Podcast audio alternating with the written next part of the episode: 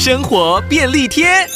早上起床或睡前来一杯热牛奶，暖乎乎的，让人好幸福。但你知道要怎么加热牛奶才能完美的保留营养吗？营养师建议大家使用隔水加热法是最恰当的。